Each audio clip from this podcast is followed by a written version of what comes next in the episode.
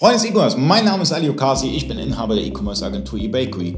Ihr wisst, wie wichtig Merkmale in eurem virtuellen-Shop sind, oder besser gesagt, in, in jedem Shop-System sind Merkmale ganz, ganz wichtig. Und äh, du hast das Ganze ein bisschen verfeinert und verbessert. Richtig, und zwar äh, haben wir unser Plugin, den Auswahlassistenten, ähm, programmiert, äh, um letztendlich dem Kunden das Auffinden von Produkten äh, deutlich äh, zu vereinfachen. Äh, Auswahlassistent denken die Menschen, da gibt es doch was von JTL. Ja, gibt es, wobei uns das ein bisschen anders arbeitet. Das äh, von JTL, das arbeitet ja über gewisse Fragestellungen. Ne? Und wir haben das äh, ein bisschen vereinfacht. Also äh, es geht letztendlich ist es eine Kombination aus verschiedenen Merkmalen, äh, die hier nacheinander abgefragt werden. Ne? Und dann wird letztendlich eine Suche ausgelöst über alle Artikel, die eben diese äh, ausgewählten Merkmale vereinen. Das ist zumindest der eine Zweig äh, oder der eine Ansatz, den, den ich da verfolgt habe.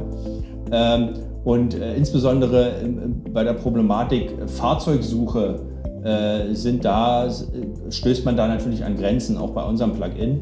Ähm, wobei da der zweite Ansatz zum Tragen kommt, nämlich eben die, den Auswahlassistent auf Basis einer Kategoriehierarchieebene. Weil das Problem bei den Merkmalen sind eben, ist eben, dass sie nicht hierarchisch aufgebaut sind. Ne? Das heißt, äh, äh, einfaches Beispiel, gerade bei Autoteilen, wenn ich jetzt eine, eine, Bremsscheibe habe, die äh, bei einem äh, Audi und bei einem VW passt, ne, dann äh, kriege ich, wenn ich eine erste Auswahl habe über, über äh, Fahrzeughersteller, Audi, VW, ich entscheide mich für Audi, ne, äh, dann habe ich die zweite, die, die, die, zweite Suche oder die zweite Auswahl wäre dann der, der Fahrzeugtyp. Ne? Das wäre dann ein A4 äh, oder ein Passat.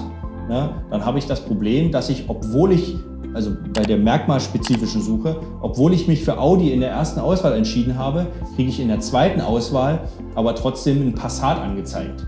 Ne? Was eigentlich faktisch äh, Quatsch ist, ne? weil es gibt kein Audi Passat. Ja, aber dadurch, dass die Merkmale nicht hierarchisch aufgebaut sind, ist es halt nicht anders möglich, wenn, weil das Bauteil eben an den, an den VW Passat und an den Audi A4 mhm. ranpasst. Ne? Ähm, und, und das sind schon Grenzen, die es zu überwinden galt. Und äh, da sind wir äh, darauf gekommen, dass man das eben über die Kategorie, äh, über einen Kategoriebaum macht. Ne? Das heißt, ähm, wir, äh, man, man generiert einen Kategoriebaum, äh, wo eben äh, je Ebene, also Fahrzeughersteller, Fahrzeugtyp, Baugruppe meinetwegen äh, oder was man auch immer, die Tiefe ist, ist äh, un unendlich, wenn man so will. Ja? Ähm, baut also eine äh, Fahrzeugkategorie, äh, so, so einen Kategoriebaum auf und dieser wird dann Schritt für Schritt durchgegangen. Also das könnte man auch so normal im Shop läuft es ja auch nicht anders. Der Kunde geht in die Kategorie, äh, äh, Fahrzeughersteller entscheidet sich für Audi, Klick. Na, so, dann wird die Seite wieder neu geladen, aufgebaut, dann findet er die, die, findet er die, die Typen, ne? A4, A6, Audi 80, Audi 100, was auch immer, entscheidet sich für A4, Klick. Ja, so, dann geht er, sagt, äh, werden die Baugruppen aufgelistet, dann entscheidet er sich eben für äh, äh, Bremsanlage, Klick.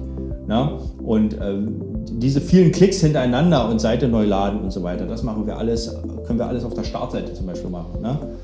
Audi A4 Bremsanlage suchen. Fertig. Ja, und dann sind die Produkte da. Da ist nichts hinzuzufügen.